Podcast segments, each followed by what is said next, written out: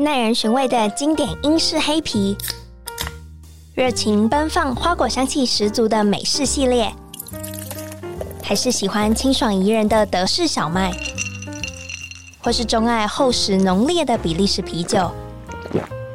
欢迎收听深饮啤酒，陪你探索来自世界的精酿啤酒。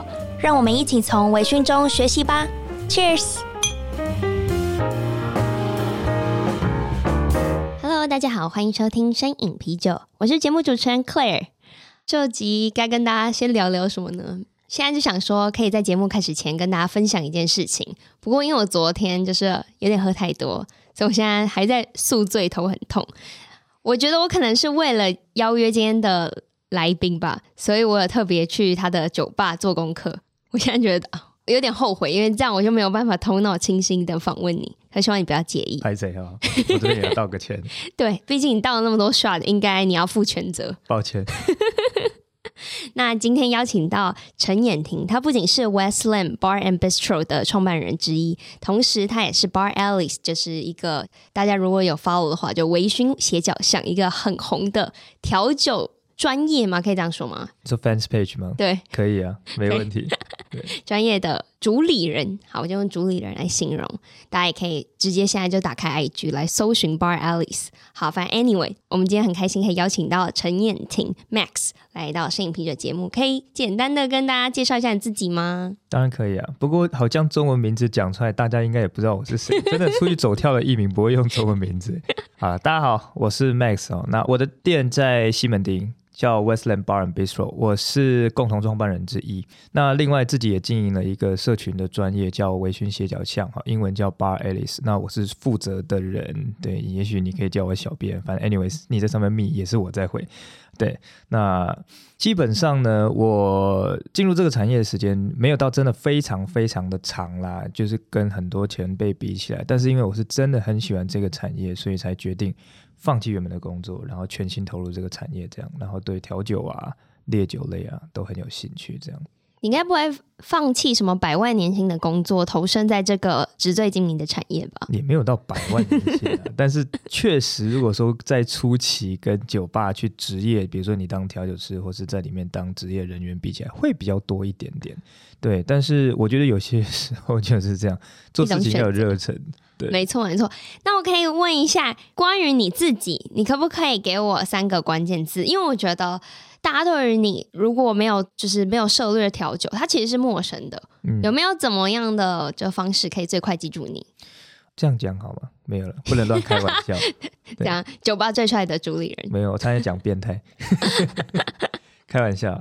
呃，我觉得是这样子的，就是因为我在这个产业里面，我的想法我觉得会比较 creative 一点，所以我觉得算创意这件事情，就是跳脱既有的一个思维了。当然，我觉得在这个产业里面，传统的东西也是很棒的，会被保留，但是跟着时代走，所以我觉得创新跟趋势这件事情，算是我一直在学习的东西。这已经两个嘛，然后再来的话就是，哎，这样讲会变四个，哎，没关系，讲四个可以吗？多给你讲，太棒了，对，热情，然后跟。很 open，就是很 open mind，就是对于所有的东西，我都愿意去接受这样子。嗯，诶，那这样是不是因为你觉得你自己很 open，所以才开始了这个微醺斜角下这个就是专业？因为我想说，通常好了，我直接爆雷，你是从一个工程师，嗯，跳过来成为一个 bartender，你怎么会想要去经营社群？你既没有行销背景，同时你可能也以前也没有经营过任何像 IG，我不工程师会滑 IG 吗？呃。在某一段时间的时候，我其实基本上没有在用社群相关的，比如说啊。对啊，这个非常的反差哎。对，但是我觉得这个东西必须要做的原因，是因为那个时候有一个，应该说我弟啦，然后还有我身边几个朋友，其实算是有在经营相关的。那他们给我一个建议说：“哎，你喜欢喝酒啊？那你为什么不把你的东西写在网络上分享给别人呢？”所以，我最开始在还没有经营斜角巷之前，其实是在写部落格。哇，你有年代了没有？哎，对对对对，不好意思，有点老。对，但是布洛格其实写一篇的时间，我觉得要太长了，因为当初我以工程师的背景，甚至连网站后面后台的东西都是自己写自己讲，所以太浪费时间。就算他有一些 friend，但是那些 framework 的东西让我觉得说很丑，不喜欢，很多东西都在后面自己修，嗯、然后修修之后发现，妈的，我明明就是工程师，根本没有艺术天分，越修越丑，整个就不爽了。对，然后又要花很多时间去做，后来就觉得说，那不如干脆这样好了，就用 Instagram 这个平台，因为 Instagram 其实现在年轻人多数在使用嘛，在上面的年轻族群真的非常多，大概。喝酒的十八岁以后了哈，十八岁到三十五岁的人真的是蛮多的。那我就想说，哎，大家喝酒基本上都会查 Instagram 或者查 Google 这种，那我干脆就在这上面经营就好了。嗯，那可是这个专业经营到现在，其实算是有声有色，因为你其实经营的时间不是说很长的。你说你从二零二一年才开始，对，大概算快到两年半了，嗯，三月就两年半了。那是因为这样子，就是不断的分享，走跳了不同酒吧，所以才启发你。哎，我也想要拥有自己的一家 Westland 吗？其实不是哎，在创立这个粉丝专业之前，我就已经有想开酒吧的这个想法。只是，呃，我觉得在那个时候，我对这个产业，不管是人啊，或者是一些产品啊，或者是整个市场，都没有到那么熟悉。嗯，只是有一个这个空有的梦想而已。那我觉得。创立了这个粉丝专业之后，然后也让就是借由他，或者是借由平常在外面走访各间酒吧，让我认识了更多的人，然后对于这个市场有更多的了解，才对之后开这一间酒吧，我觉得有更多的。怎么讲人脉或者是想法这样，不然之前的想法就是，哎，反正我有钱，然后我就把酒买一买，然后花个钱请个调酒师，我就有拥有一间我自己的酒吧了。但我后来想想，发现那好像并不是我真正想要的东西。你其实想要做出一个就是很有 Max 风格的酒吧，其实也不是哎、欸，因为我觉得 对啊，这样子好像对其他。我已经帮你讲了很漂亮的说法，真的吗？因为我怕这样讲完之后，我会得罪其他合伙人。对啊，那你会如何定义 Westland Bar and Bistro？OK，Westland Bar and Bistro 其实是一个很奇妙的地方哈，因为我们的组成呢、啊，其实是来自三个，我觉得算是。都不同领域的人，其实我们有四个合伙人啊。那但我们最大的出资者他比较没有太多的意见。那主要是现场以我们三个其他人为主。嗯，我们有一个是法务背景的，之前在呃银行工作，然后当法务，也有当过房仲这样。所以呃，但是对调酒是真的也很有兴趣，很有热忱。然后再来就是另外一个，他比较年轻一点。那他从毕业之后，他基本上就一直在酒吧工作。可是他原本其实是有在演戏的，他是。之前有上过就是表演相关的课，也甚至在大陆那边有拍过那种短的连续剧。嗯，对。然后再来是我，我的话就是工程背景的，所以我们三个人思考逻辑是完全不一样的。对，但是我们真的都对调酒还有这个产业有所热爱。对我来讲，Westland 这个地方就像我们三个人聚集在一起一样，我们的背景都不同，就像我们的客人，他来自四面八方。各个不同的可能社会阶层，然后或者是说各种不同的背景，但是 Westland 我们能给他的，就是我觉得让每个来这里的人都会喜欢这个地方，能够有感受到温暖这件事情，这个就是我们创造这间店的初衷了。诶，那你这个想法也是导致于为什么你最后会取名叫 Westland Bar and Bistro 吗？呃，算是哦，感觉这是其中一个因素之一。它算是一个，就是感觉包容大家的这种大地呀、啊，就是温暖母亲的怀抱这种感觉。嗯、那 West 的概念是，其实，在台北市来讲，比我们还西边的酒吧好像也没有了，因为旁边就是环河，环河再下去就是就是河了，所以也没有比我们更西的酒吧。所以 West 这算是一个地标性的一个概念，然后加上一个土地这种感觉，然后去创造了我们这个 Westland 这个空间。嗯，哎，那。你们最大的，比如说店家特色啊、风格，你们当时候是怎么设定自己的风格？风格吗？那相信你有去过，你可能一进去就会发现，我们里面其实在装潢的时候用的是暖色调、大地色系的一个装潢。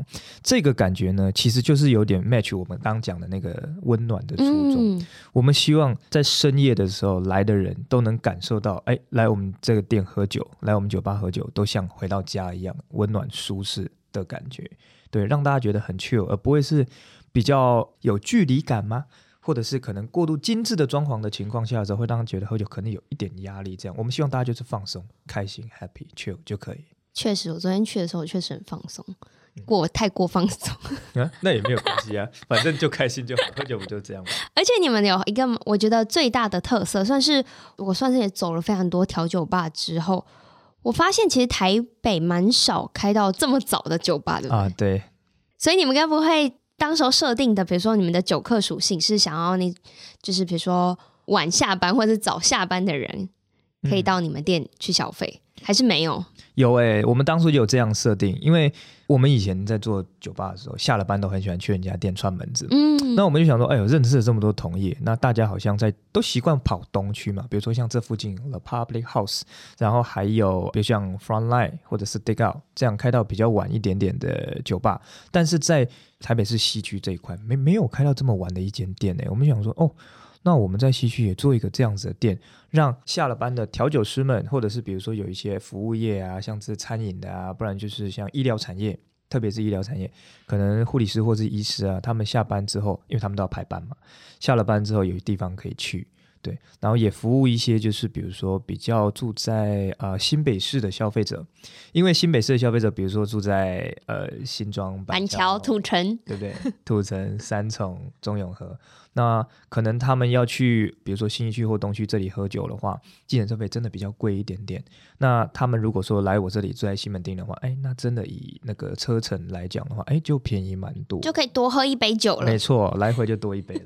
那你觉得你这个的设定有真的就是这样子经营下来，我真的发现，哎，酒客真的是符合你的预期？比如说蛮多就是护理背景的人去。哦耶，确实是有的。然后呃，也蛮多同业。哦，对。所以你的设定其实是有被大家 get 到的。有啊，偷偷跟大家分享一下，就是我们每年在呃年底的时候会有一个我们业界自己办的类似金马奖的活动啊。那当然主办的是一个酒商，是我的好朋友 Jeffy 哥。那那个活动叫做 Bartender Award Industry Award，就是呃在酒吧业的。奖项颁奖这样子，然后刚好 Westland 今年有入围，但当然没有得奖了，因为其他的对手真的不是只讲对手，其他的好伙伴们这样讲了，简单讲一说实话，对，就是其他的伙伴们其实真的很厉害了。那我们刚好有入围的，就是最佳同业酒吧，对，哦，有入围这么一个 title 的奖项，很酷哎。对对对对对，还有一个是二零二二年的新开酒吧也有入围，但是可惜都是哎。没关系，入围就是一种肯定。太棒，我也是这么觉得。赶快就是推就是安慰你一下。哎，那好，我第一次去 Westland，请问你会推荐我，就有没有几款招牌的调酒，然后或是不一定是你的 menu 上面有的，或是你自己个人的一些就是特调？有啊。呃，我们这个酒吧里面的调酒师，每个人都有每个人自己的特色。比如说像我们的 bar manager 小强，他非常喜欢兰姆酒。我每次跟大家介绍，不管对呃台湾的人或者是外国客人，我都跟他说他是个 rum guy。他特别喜欢 rum，所以我在店里进酒的时候，我帮他进了很多种不同的兰姆酒。那各产区的几乎都有哦，啊，西式、英式、法式的，然后各产区有些很特殊产区，我也帮他弄进来。所以说。如果说大家在酒吧看到他的时候，你可以跟他点很多 rum 的调酒。那不管是常见的一些经典调酒，比如说像 Daiquiri 啊，或者是啊、呃、XYZ，哦，有一些少见一点，像我们这边还可以做 Corn and Oil，就是一些比较少见的 rum 的调酒，我们其实都能做。那如果遇到我的时候的话，可以做一些很特殊的东西，因为我自己很喜欢一些特殊种类的酒类。不限定一定是烈酒，所以说，比如说我可以做一些雪莉酒的调酒给大家，我可以做一些 Vermouth 的调酒给大家，不一定一定限制在基酒，就是大家知道六大基酒上。嗯、可是我本身是一个 Gin guy，我特别喜欢 Gin，所以我也进了很多种不同的 Gin。那我觉得这个是大家来店里的时候都可以跟我们聊一聊的东西。真的，其实昨天我蛮惊讶的，就是喝到那个辣椒。柠檬的 liquor，对，没错。我有，我也想说，哎、欸，这个通常都很很难会遇到。通常大家的辣都是在额外再添加的辣粉啊，或什么之类。嗯、可是原来基酒它就本身就带辣。嗯，没错。这个的话，基本上就要讲到一个我店里的算是 business model 了，这边就分享给大家。非常大方，很大方，很大方。就是其实这个也没有不好讲，因为我觉得这个东西本来就可以 share 出去，因为这是一个我觉得很好的商业模式了。那我从在开这间店之前的时候，其实我对于酒类的新品，我就一直都很有兴趣，也常常帮酒商在 promotion 一些他们新进的产品。那我觉得这是一个很好的商业模式，就是我把酒商我觉得比较好的东西的新品，我都收集在一起，所以我的店里是有一个新品墙的，还有一个新品展示区的，所以大家。基本上来我店里的话，平均每一周你都会看到可能三四种以上最新进台湾的品相。嗯，对，这个是我在做店里的一个很我我自己觉得还不错的一个行销的手法，让大家可以持续不断的回流，因为它每一周都会有新东西可以来尝试。而且我觉得你你刚好特别提到的，没有特别限定哪一种酒类，嗯，而是它只要是新的，嗯，你就把它网罗进来。而且你们会会用，我觉得调酒师最酷的就是他们天生很浪漫嘛，或者很有创意，所以明明一个你可能不熟悉的素材，它都可以变出一款很厉害的调酒。我自己是这么觉得，我就觉得怎么可能什么都知道要怎么做？会不会有一个可能就是乱弄一通？可是是好喝的啊，重点是你我消费者买单，我觉得这件事可能就是最重要。就像昨天那个辣椒那那一款，也是很意外的，用 tonic 水之后就发现哦，它真的是辣感，整个就是直线飙升。我辣到后面还是觉得也太辣了吧？怎么会这样？不好意思，辣到你了。哎，那你现在身为就是既是 West End 的老板，同时你又是酒类推广者，你觉得不管是来你的店的客人，或是你平常去跑吧的时候，你觉得身为消费者或是我们这种爱喝酒的人，最在乎什么啊？这件事情我觉得很有趣，我甚至还用了我的呃粉砖去做了一个那个市场调查。嗯，那个时候我就问了消费者，我给他四个选项哈。那我那时候四个选项是这样，就是说，诶，假设你今天到一间酒吧，什么样的条件下会促使你想要继续在这间酒吧消费？四个条件里面有一个是氛围，就是可能我的装潢啊，然后提供给你的舒适感。再来另外一个就是我的食物或者是我的酒品质很高。那品质的话，可能就是风味啊、口味啊，或者是摆盘哦，或者是说比如说酒的装饰，对。然后再来的话就是人。我的服务，我能不能跟你很 close？我可不可以就是在服务你的时候，让你觉得很开心，让你觉得哎，好像互动起来很舒服这种感觉。然后还有另外一个第四个是常常办一些促销性的活动，或者比较大型的活动，让消费者一直有活动可以参与。这样，你知道最后答案是什么吗？我不知道，可是我想猜，你猜，我觉得是人，人，因为。既然你去一间酒吧，大家除了想要喝酒之外，我觉得最重要的是，如果有人可以跟你一起。我说的那个一起，可能是我今天是单独去酒吧，我希望 bartender 跟我有互动，因为我希望可以跟人聊天沟通，不管那个沟通有多深层或多浅层，有可能只是聊一杯酒，有可能聊一下最近的心情啊，今天感觉怎么样？所以我就觉得那样子反而可以促使我一杯接着一杯。嗯，对，其实你回答的是几乎是正确的，因为。酒水还有那个餐的，你说品质跟漂亮这个东西，跟人其实两个投票数是差不多的哦，真的、哦？对，因为他们只能选一个，或者让他们选一个、啊，对对对对对对啊！但这两个其实是差不多，然后其他两个就比较低一点。嗯，可是我能也能理解，就是关于摆盘啊，或是酒的装饰，这也就是为什么我目前就是最近很常走的酒吧，其实他们都我觉得大家越来越讲究，就是酒怎么样 present，就它已经不单纯的只是。弄出来给你，而是他调完之后，他额外的装饰啊或加工，我觉得他好像比调酒的时间花了更长的时间。我有时候都这么觉得。啊、呃，确实是，对啊，因为今年呢、啊，就是呃有一个国外的算是比较大的调酒相关的媒体哈，就有提到说，二零二三年在调酒上的新的趋势，那有三点，第一点叫 sweet to fun，然后第二点就是讲装饰这一块。对，然后再来的话就是零浪费这个东西。其实零浪费已经讲了很久了啦。那 sweet to fun 的话，大家可能会以为说啊，我酒就一定要做的很甜。那其实不是，当然是基于甜的这个概念，我去设计一杯酒，但是主要是要让客人觉得有趣。再来就是刚刚提到的装饰这一块，我们的装饰，你有没有发现，好像我们最近在看到有些酒的时候越来越浮夸了？但是我不是说好像去打烟啊什么，然后买一个很大的那种框子或者是道具。但是可能就是在制作上来讲的话，会更精细。比如说，我很常去，我很喜欢一间酒吧叫 Imbibe，他们家的 garnish 很棒哦，几乎都是自己做的，超级酷的，做的像珊瑚一样，或者是他们自己做的一些饼干或者饼，他们都花了很多时间，然后很多精力在制作这个 garnish，我觉得真的是超级酷的。因为其实我不瞒您说，就是像我这种。我有喝，也算是喝的蛮多的。可是我不到调酒专业，嗯，我觉得他花愿意花心思在高人上面的时候，其实对我们一般消费者来讲非常加分。因为说真的，酒质我可以分得出来，当然很很差的，或者是很好的，嗯。可是我没有办法很细分的，就是当它都是很好的时候，他们到底有什么差别？比如说这几家酒吧，他们都是会做很好的调酒，你都知道。可是这时候我就会从一些边角，像这种高人，我才。哦，他好像比他更好一点。哦，原来你是用这个判断。啊、OK，好，那我没跟你学，就直接输爆了。就因为你要怎么样？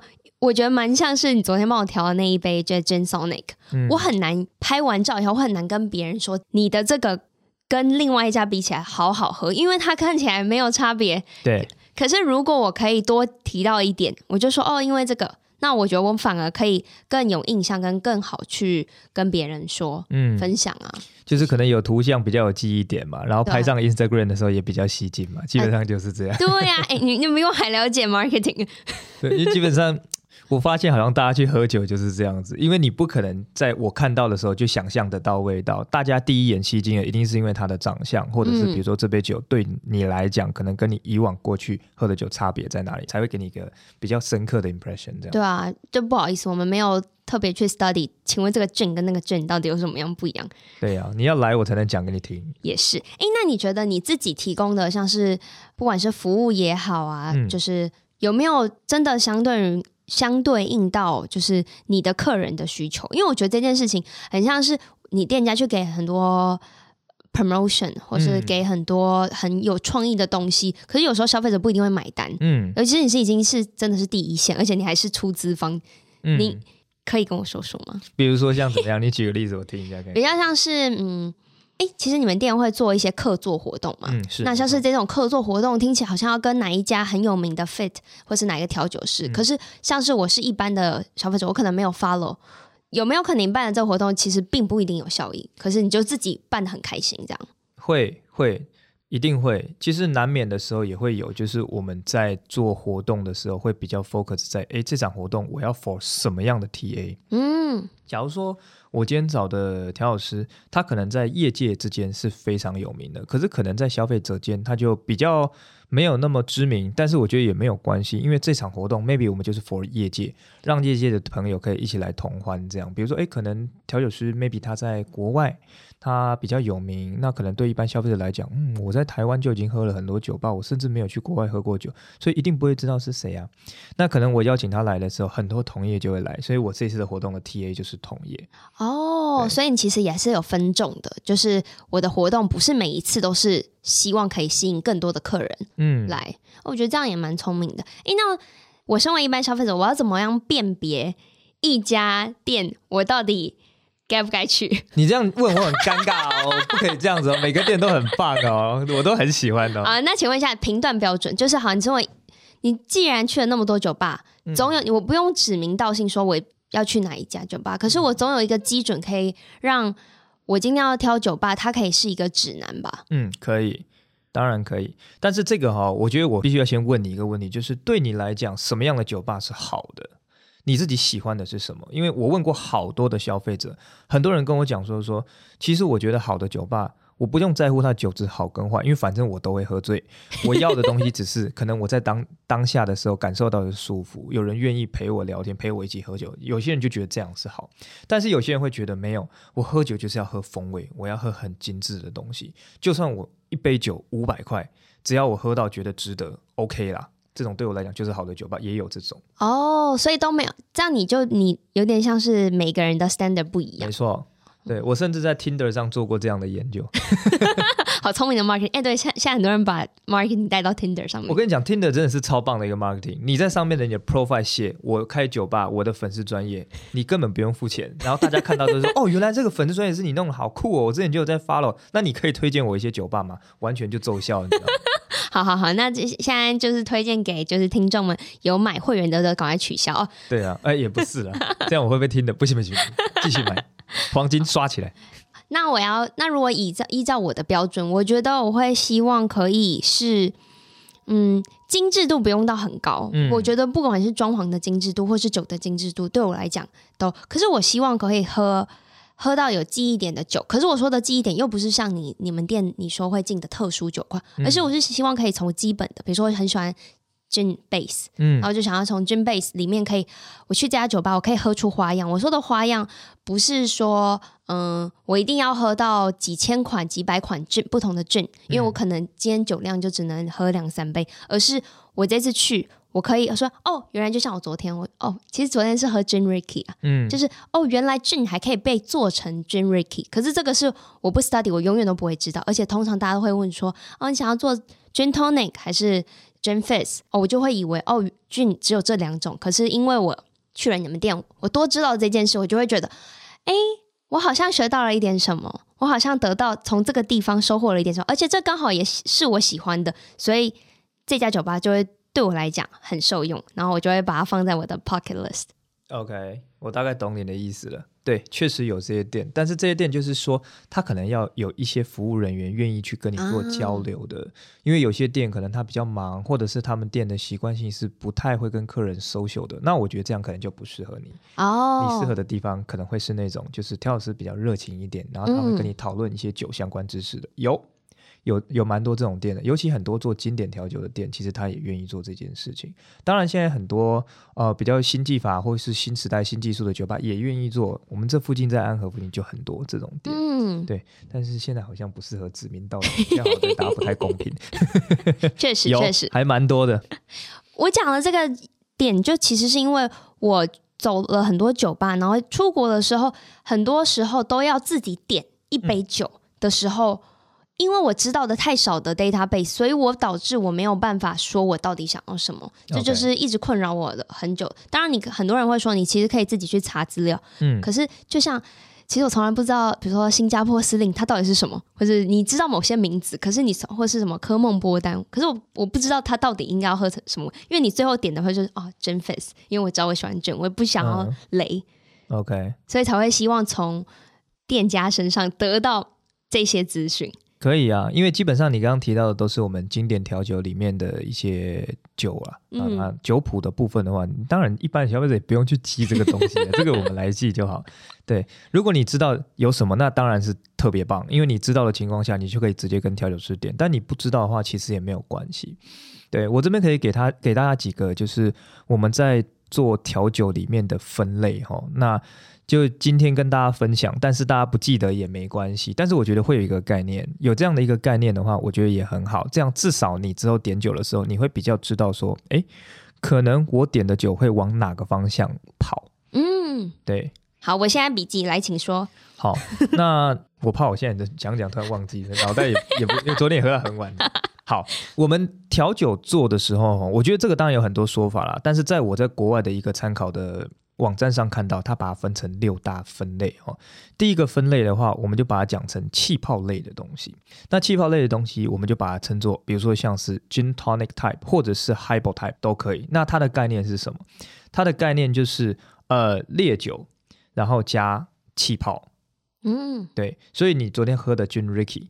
对我来讲，它可能就是 focus 在比如说呃 highball type 或者是刚讲 gin tonic type 这样的东西。那可想而知，highball 跟 gin tonic 这个东西就一定是在这个分类里面的。嗯，所以它会有烈酒跟气泡，然后通常是比较简单的一个组成。但当然，我们后来可以做一些 twist，我们再额外加一些风味进去里面，让它可能变成它的延伸。这样子，好，那有一些经典调酒也都是从它延伸出来的。然后其次的话呢，再来会是一个东西叫做，我们会讲它叫做 sour type，对，也有人讲叫做 daiquiri type，那它就是烈酒加酸加甜的一个概念。嗯，就像我们平常喝的 daiquiri 或者是 Gimlet，这个其实都算是 sour type，或者是 whiskey sour，它就是 whiskey，然后加柠檬汁、莱姆汁嘛，然后再加糖 shake。哦，这就是 sour type。那它通常的话，酒精也不会到太浓。那一般大家讲的酸酸甜甜的酒，几乎都是从这个 type 去延伸出去的酒。嗯，对，OK。然后再来的话，有一种叫做有人讲三合一 type，也有人叫做 sidecar type。那这个的概念是烈酒加上柑橘酒，柑橘酒就是 curaçao 或者是 triple sec 这样的东西，那大家熟知的就是君度，然后再来加酸，所以也是三个东西，基本上是这个概念：烈酒加柑橘酒加酸。这个就是比如说大家常喝的 sidecar 哦，那 gin 的话就是 white lady，然后 tequila 的话就是 margarita，然后 vodka 的话就是 kamikaze 神风特工队哦，然后 rum 刚刚有讲就是 x y z 对，然后刚才还还有烈酒啥，我直接忘记了呢，怎么会这样？威士忌，威士忌，对，威士忌的话就是那个 Silent Third，沉默第三者。对，那基本上，呃，也有很多酒是由这一个概念去延伸出去的。那它其实也是酸甜感，但是它的酸感会比刚才的 sour type 再高一些些。那酒精感也会比 sour type 再高一些些。哦，对，因为它多了一个利口酒在里面，它加了 triple sec 跟 curaçao，这个都是酒。对，好，然后再来下一个分类的话，就稍微重一点点的，就是 old fashioned type。对，old fashioned type 的话，大家都喝过 old fashioned 嘛？有。那它的概念就是烈酒加苦精加糖。对，因为在最原始的做法里面，我们用方糖嘛，那上面滴苦精，倒一倒之后，加威士忌进去，加冰进去搅一搅。嗯，对，那这个概念的话，就是 old fashioned type 的东西。所以由这个概念去延伸出来，就通常酒感都会是高的。对。因为它的烈酒比例 portion 会比较大一点，嗯，然后它就苦精跟糖的概念，所以是微甜。我们会叫这个东西类似 gentleman drink，就是绅士在喝的酒，它的酒精浓度会比较高。然后再来的话是 martini type，martini type 的话是烈酒加葡萄酒类，对，像 martini 就是最简单的，因为它就是 martini type 嘛，它就是琴酒加上 vermouth。vermouth 是一种就是芬芳葡萄酒，然后会有一点那个艾松科的植物的味道。对，vermouth 反正就是加味的葡萄酒了。对，我自己也很喜欢。它其实，在意大利跟法国都是做开胃酒的。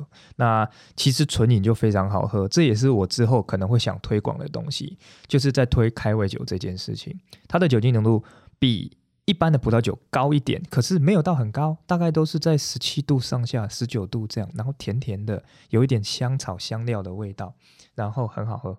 那有机会的话，来店里我来分享给大家。对，然后最后一个 type，这个的话大家会比较少会把它就是。知道它的名字了，因为它的 type 其实叫 flip，f l i p。这个东西的话，其实是呃，通常啦会有一点奶跟蛋的成分在里面。它的概念是烈酒，然后加奶、蛋跟糖。对啊，奶蛋可能可以择一。对，比如说我们大家常喝的像 Alexander，Alexander 这个经典调酒的话，就是 Brandy。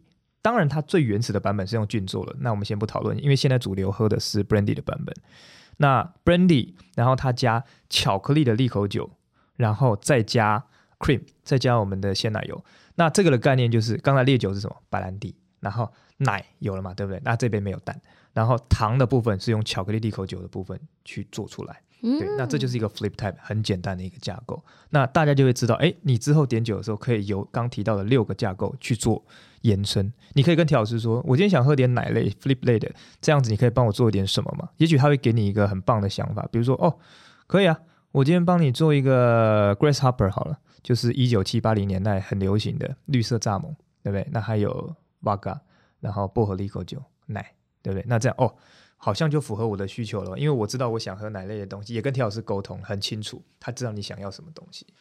嗯，我觉得这样很清楚，而且我是真的拿起来做笔记，而且我发现我这样子自己乱喝乱喝，这六个菜好像都有中我自己的口味哦，我可能真的是酒鬼吧？对呀、啊，就是你这样子随便点，然后发现哎，其实都会没有特别归属在哪个。当然，我喜欢从气泡类开始，可是接着。嗯通常看今天想要酒感重，或是轻，或是中，嗯、其实都会刚好都有这些归属在这些你说的类型里面。只是我以前我都不知道它其实是这样子的一个排序，或是这样的分类。OK，这样就以后就蛮清楚的，知道要点什么了。没错，因为其实我有时候我不知道你会不会有的，还是因为你是调酒推广者，你会可能会特别去点一些店家的特调，或者店家的酒单里，你自己会一定要去点酒单里的东西吗？对我来讲，现在好像去人家酒吧喝酒都变成是工作。对，没错，我会先点人家酒单上的东西。其实这也是我想要跟大家推广的一件事情。嗯，因为对于多数的店家来讲，他们认认真真的去想了一个酒单出来，他可能真的精心研究了一个两个礼拜，甚至一个月，才把他的酒放到酒单上。那其实如果你第一次去一间店就直接跟他点特调，其实对我来讲还蛮没有礼貌的。哦，是哦，对，哦，因为我一直以为就是像是这种他。我自己的想法了，就是它这种放在酒单上的酒，它都是非常的复杂的。然后，可是我都会期待我第一杯酒想要很轻松，所以，嗯、因为我都会觉得他们一定会有，比如说不同的香料啊，不同的风味组成，就是很多东西 combination。那我就觉得它应该要是第二杯，所以第一杯我通常会选择什么 Gin Fizz，我以为是这样诶、欸。哦，这我觉得也有可能啦，就是可能看每一间店家的特性，嗯、但对我们来讲，基于一间酒吧在做酒单设计的时候，一定会把每一个向度的都抓一部分的酒出来，让客人可以做选择。就是当你想喝轻松的时候有，你想喝复杂的有，这样子、嗯。那我知道为什么会有这样子的想法，是因为我曾经有。去过就是酒吧，然后我都直接点他们酒单。后来我发现酒单其实有雷的，就是你不喜欢的那种风味，嗯，然后你就会定义这家酒吧不好，然后你就会开始点一般的特调，你就会觉得哦，那特调才是因为符合我想要喝的嘛，嗯，然后你就会定义它这不是我喜欢的酒吧。可是当我第一杯如果是自己选的，然后。第二、第三杯，你的宽容度会开始非常的大。OK，消费者的逻辑原来是如此，我觉得也 OK 啦。就是我们基本上也不会，就是说，哎，你不可以，你不能点这样，也不会啦。嗯、哦，可是我没有想的，你讲的这个角度是对的，因为他毕竟他花了那么多时间，而且通常你们不止花时间研究那个酒谱酒单，你们前面的备料这些，我那天就是看到你这样子要挤柠檬汁，这些都其实是超费工，做冰块这些其实都非常的。是啊，是啊，是 是是，是，我谨记在心。那你自己有没有特别？嗯，可以这样，这样应该不算冒犯任何一杯酒吧？不会，不会，不会。有没有最爱的一杯经典调酒？有诶，你要听官方版的吗？好，官方个人 都要听。好，其实官方版的话，我会回答，因为我是 Gin 派的嘛，我自己很喜欢 Gin，所以我会回答 Gin Tonic。对，因为对我来讲，其实 Gin Tonic 啊、Martini 啊、Gin Fizz 对我来讲，其实它已经不是一杯经典调酒了，它对我来讲是一个架构。为什么？今天我可能呃 Gin Tonic 的 Tonic，我可能在台湾就有大概十几种 Tonic 都不同的风味哦。那可能 Gin 在台湾就可以找到大概一千种，所以我这样去 mix 的情况来讲，我的 Gin Tonic 这样 mix 下来，可能可以有十几万种不同风味组合。我觉得这是一件很酷的事情。我不会在每一间店喝 Gin Tonic 的时候都喝到一样的味道，对，可能我今天比如说我去我我自己的酒吧，假设我有一百支琴酒好了，那我有十种通灵水，我每一种都这样互相混下来，我可以有一千种组合，欸，诶、嗯，是不是很酷？对啊，我一直以为就是店家都用同一种通灵水，所以我一直以为。变化都在 Gin 上面 哦、呃，不一定，不一定，因为，因为大家每次打开的都是那个牌子，但我我念不出来，可是都是那个玻璃瓶的牌子，我就觉得哦，大家是不是都用同样的通灵水去调 Gin Tonic？嗯，这个当然还是要看店家啦。对啦，有些店家可能主要就是喜欢某一个品牌，但是对我来讲的话，我喜欢风味，我追求风味，所以我会进很多种不同的东西。嗯让你去选择你比较喜欢的风味的清酒，我再帮你选一个适合它，然后做出来也很有趣的 tonic，就会是一杯很棒的 gin tonic。应该客人其实会主动要求要某一种通灵水吗？呃，要求通灵水的真的比较少。对，可是应该也有这种像你这种 tonic geek 可能会特别喜欢某一种，还是没有？每一次的不同的 gin 所要搭配的，其实都有它的归属。基本上，通常啦，嗯。都会有几款是百搭型的。哦，对，就它风味没有那么强烈，对，嗯，蛮合理的，这样它就可以 fit in 不同的上千上万种 gin，没错。那请问非官方呢？非官方啊，因为其实 我刚刚讲的官方网站，我自己很喜欢一些加烈葡萄酒做的调酒，它不一定真的会加烈酒在里面。像呃，我自己很喜欢的一杯调酒叫做 Sherry Cobbler，对，那。Cobbler 的概念的话，其实这一个属系的调酒哈，它本身的基酒就不是用一般的烈酒，基本上就是用葡萄酒为基底做的调酒。那特别去讲一下 Sherry Cobbler，就是其实它在最原始的概念里面的话，是用两种不同的雪莉酒，因为雪莉酒也有很多分类啊。今天就不跟大家讲那么多了，因为这样讲要再讲一个小时。请大家去 Westland 听 Max 继续讲。对啊，就听我唠叨一下，当一个无聊又又爱讲话的老人这样。好，anyways，反正它的话原本是用两种不同的雪莉酒去做的，然后额外可能会加一点柳橙或是凤梨在里面。嗯，对。但是我自己很喜欢的版本呢，我是完全不加柳橙跟凤梨的，我就是用三种不同的雪莉酒，我用的是 Amontillado 跟 Oloroso 跟 P 叉雪莉，叫什么 Pedro Jerez，嗯。西班牙文不好，反正我用这三种不同的雪莉酒去调制出一个 cherry Cobbler 给大家，上面可能会撒一些碎冰。那这杯调酒基本上我为什么那么喜欢？原因是因为我不是个葡萄酒人，我没有很爱喝葡萄酒，可是我特别钟情于加烈葡萄酒，因为它能呈现出来的风味给我更多的是像葡萄干、果干、蜜梨、枣子，或是这种特别就是有点像蜜饯一样的味道。哦，我特别喜欢这个味道。哦。这是不是有点像你昨天给我喝的？有吗？有，我昨天有做。对吗？对吗？对吗？我很很意外，我会喜欢，嗯，因为我一直以为我没有很喜欢这种就是带有烈感的葡萄酒，嗯，因为我以为我就是很喜欢那种很酒精感不要那么明显的，嗯，这种结果意外的很轻松，而且它其实。甜感很明显，嗯，对。如果我脑子是清楚的话，没错，这个是很有趣的地方。因为现在主流在喝酒，其实喜欢喝甜酒的人比较少。可是我实际上做出这一杯来讲，很少人跟我说很甜诶，不会。因为加烈葡萄酒的甜度会比一般葡萄酒甜很多。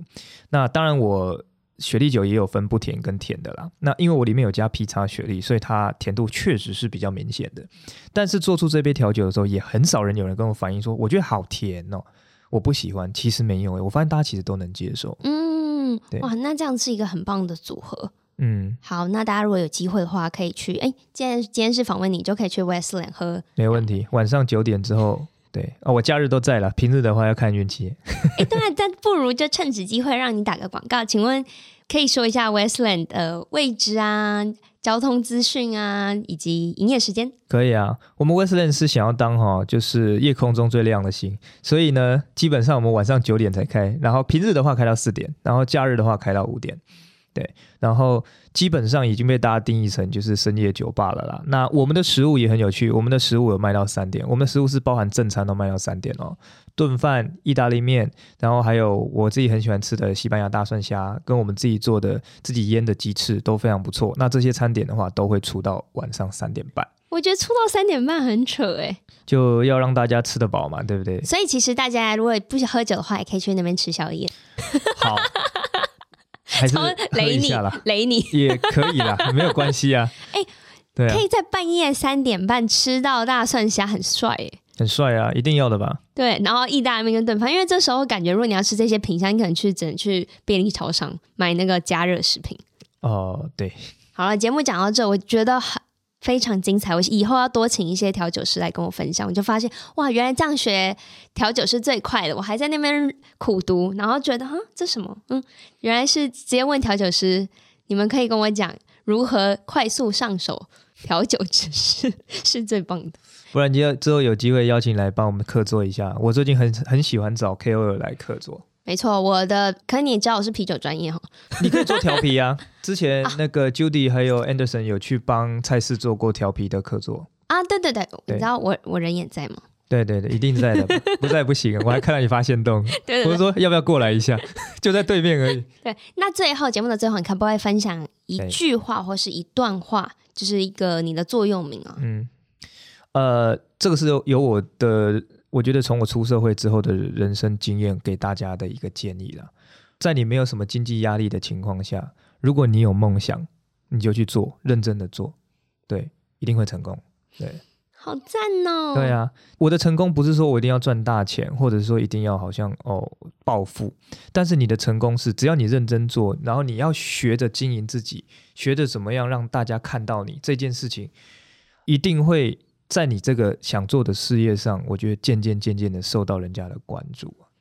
哇，我觉得很赞，因为这好像也是我自己就是很努力正在往前进的目标。虽然我不太知道那个终点是哪里，反正就先认真做就对了。对啊，其实你真的也是做的很棒啊！我们从认我们也认识算蛮久了，应该有一年。我们从网友开始，对，一年多哦，快两年，快两年了。对，从我也本质人数很少，在一两千的时候，我们应该就已经认识了。哇，真的哎啊，说起来也是老的啊，也不是，就是我比较有经验的就，就这样子结尾啊。你这样我很难圆呢。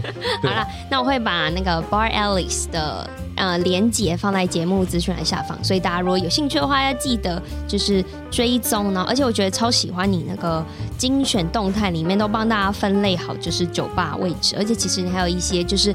我觉得你真的是分享者，很多酒吧的最新资讯，其实也都可以在你不知道为什么东西，我都在现在你那边看到，然后才在其他平台上看到。对啊，每个月大概月底的时候，你可以大家可以稍微关注一下，我都会发固定一篇现实动态，在讲说这个月台北市又开了哪几间店。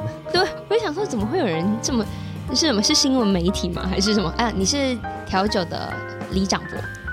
很多人喜欢这样，这样讲，很多人都这样。不行，这样太老，没有那么老，没有了，就分享好东西给大家。赞。